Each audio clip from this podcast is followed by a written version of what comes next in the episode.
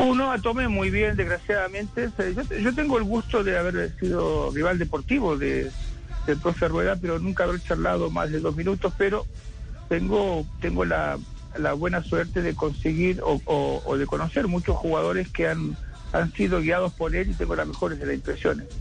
En Chile no da la sensación de que nunca se adaptó, da la sensación de que nunca se pudo mezclar con, con la gente, compartir un poco de la del país y vino con el mejor currículo que tiene el profe, muy respetado y muy querido, y eh, en Chile no pudo funcionar desgraciadamente para, para él y para, para el mismo Chile. Y esta salida no fue muy agradable, ¿no? Porque da la sensación de que no renunció ni lo echaron, pero se quedó en la incertidumbre de no tener entrenador durante mucho tiempo.